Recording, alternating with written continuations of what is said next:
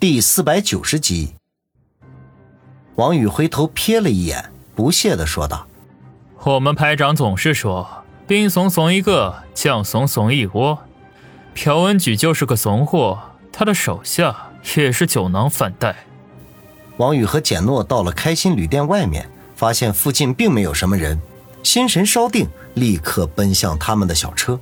只要安全返回居胖子的车上，这一次行动就算是完美告成。担心路上会受到围追堵截，王宇直接坐上了驾驶位。简诺犹豫一下，坐到了副驾驶上。王宇一脚油门，车子原地打了一个转，从两辆小车中间嗖的一下就窜了出去。先是横在大街上，然后猛然掉头，向着来时方向狂奔而去。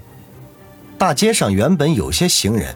被王宇这炫酷惊悚的车技吓得四散而逃，直到车子绝尘而去，仍在路边远远观望。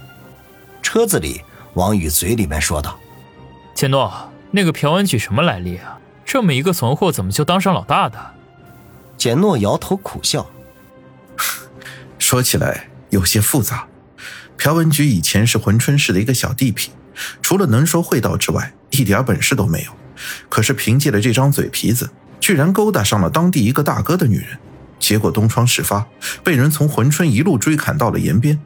后来也不知道发生了什么事情，他居然得到了南韩一个黑道老大的相助，反杀回珲春，干掉了那个追杀他的老大，霸占了人家的基业。居然他连那个大哥的十八岁女儿都没有放过，硬是深深的折磨致死。其实像这样的事情，在黑道上混的人都不会觉得有什么奇怪的。不过，真正引起大家注意的是，他在珲春称霸之后，居然开始疯狂的扩张，大有要一统追审的征兆。徐老大见此情形，才派人过来与他接洽，形成合作联盟。其实，徐老大并非是真正的控制东北三省的黑道势力，而是以手腕平衡各门各派，以规矩制约大家的行为。这也是官方喜闻乐见的。不过，朴文举不是一个安分的人，表面上与我们合作。背地里却仍旧吞并周边的势力，壮大自己。比如这一次，借由你的事情，趁机敲诈局老大。王宇冷笑一声：“哼，可惜他绝对不会想到自己会因此丧命。”简诺摇摇头：“宇哥，今天这事儿你实在是太感情用事了。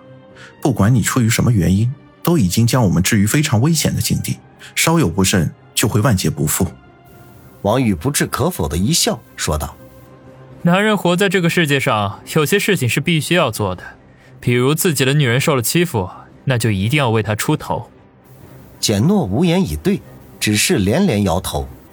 这时候，他们的后方忽然出现了大批的车辆，那黑压压的一片，夹带着飞扬的尘土呼啸而来。王宇和简诺从倒车镜里看到这一幕，脸色均是一变。后者忙不迭地说道：“啊，大事不妙，我得马上通知局老大。”说完，摸出手机，飞快的给鞠胖子打电话。王宇则是哼了一声，踏住油门给车子加速。没想到前面的几条岔路里猛然窜出七八辆大小不一的汽车来，生生的横在大路的中央。如果要强行通过，只会车毁人亡。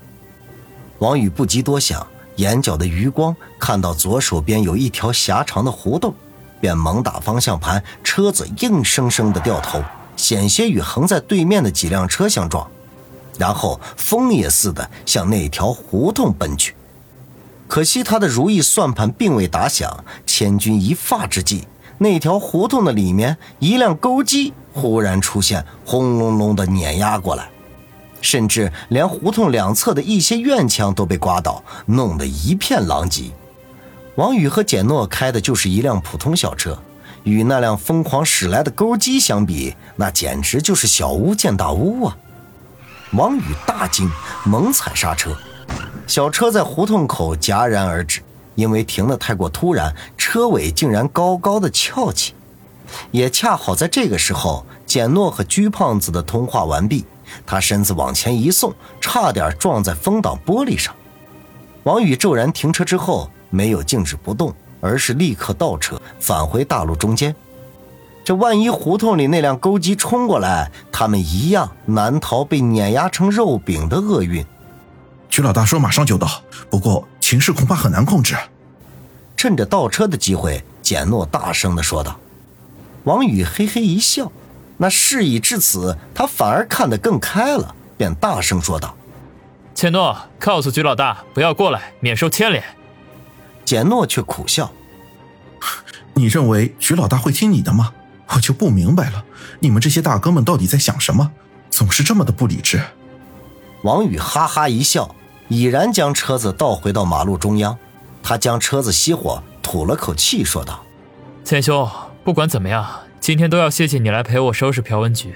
你留在车里不要出来，他们要的是我。”说完，不等简诺答话，便推门下车，向前走了几步，一按车前盖，跃到了上面，然后迈步踏上车顶，环顾了一下周围，前后左右都被大批的车辆堵死，没有任何的逃生之路。那些车辆的附近密密麻麻的站满了人，所有人的视线全部集中在他的身上，有些充满了好奇，有些充满了渴望，有些充满了贪婪。他深吸一口气，忽然大声喝道：“你们要抓的王宇就在这里，有本事你们都过来抓我吧！”此时此刻已经临近傍晚，太阳的余晖照射在王宇的身上，使他蒙上了一层淡淡的金色光晕。自然而然地产生了一种威慑，令在场的所有人都本能地屏住了呼吸，使现场霎时间陷入到了安静中。只有一道不知趣的冷风悄然吹过，使王宇许久没有修剪的乱发在风中飞舞。这时候，简诺推门下车，抬头望向王宇，嘴唇抿成了一条直线。王宇低头看了他一眼，两人四目相对，都看出了彼此的心意。